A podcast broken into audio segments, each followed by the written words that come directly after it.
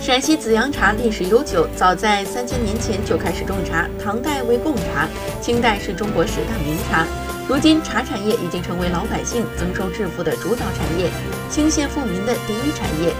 在紫阳县东河村，今年五十五岁的老金在上小学三年级时，左手被卷进拖地机，失去了一只手。老金媳妇比老金大七岁，原先是老金的亲嫂子。九四年，老金的哥哥去世，之后因残疾一直没有结婚的老金娶嫂子为妻。如今，老金靠一只手管理着十五亩茶园，春茶一项就能收入五六万元。二零一三年，老金家花二十多万元盖起了新房，新房就在自家的茶山上。